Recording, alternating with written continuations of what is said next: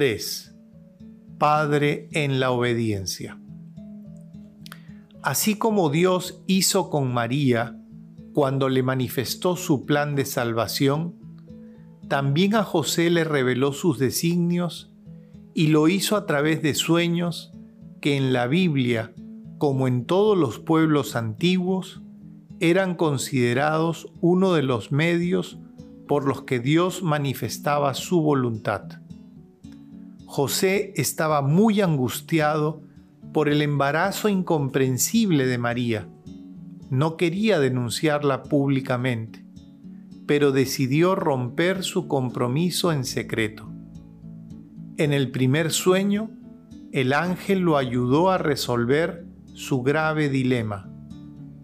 No temas aceptar a María tu mujer, porque lo engendrado en ella proviene del Espíritu Santo. Dará a luz un hijo y tú le pondrás por nombre Jesús, porque él salvará a su pueblo de sus pecados. Su respuesta fue inmediata. Cuando José despertó del sueño, hizo lo que el ángel del Señor le había mandado.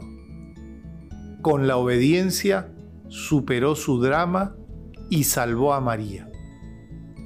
En el segundo sueño, el ángel ordenó a José, levántate, toma contigo al niño y a su madre, y huye a Egipto. Quédate allí hasta que te diga, porque Herodes va a buscar al niño para matarlo. José no dudó en obedecer, sin cuestionarse acerca de las dificultades que podía encontrar.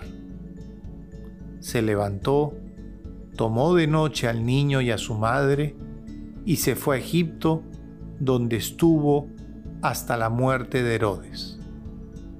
En Egipto, José esperó con confianza y paciencia el aviso prometido por el ángel para regresar a su país.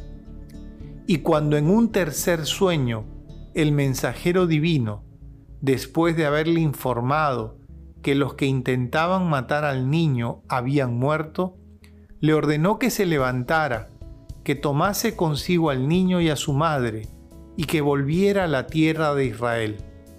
Él una vez más obedeció sin vacilar. Se levantó, tomó al niño y a su madre, y entró en la tierra de Israel.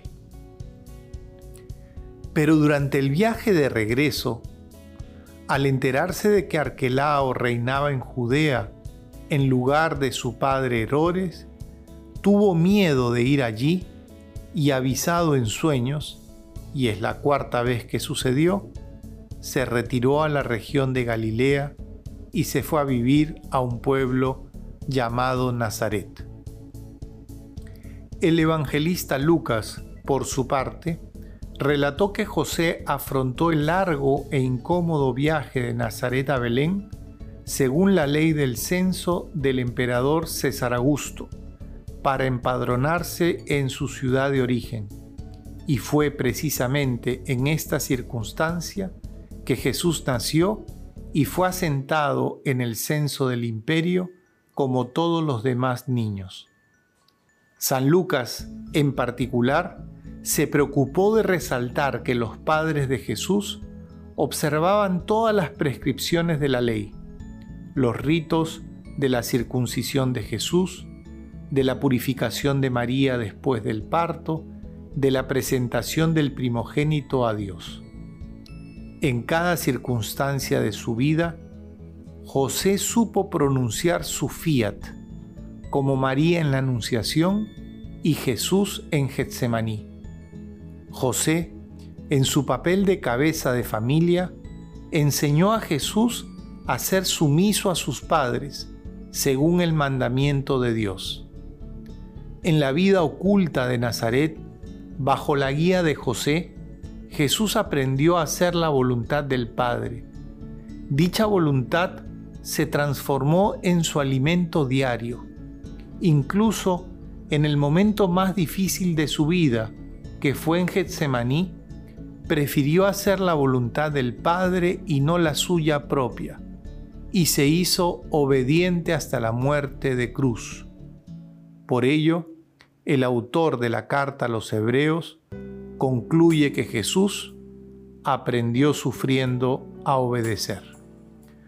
Todos estos acontecimientos muestran que José ha sido llamado por Dios para servir directamente a la persona y a la misión de Jesús mediante el ejercicio de su paternidad.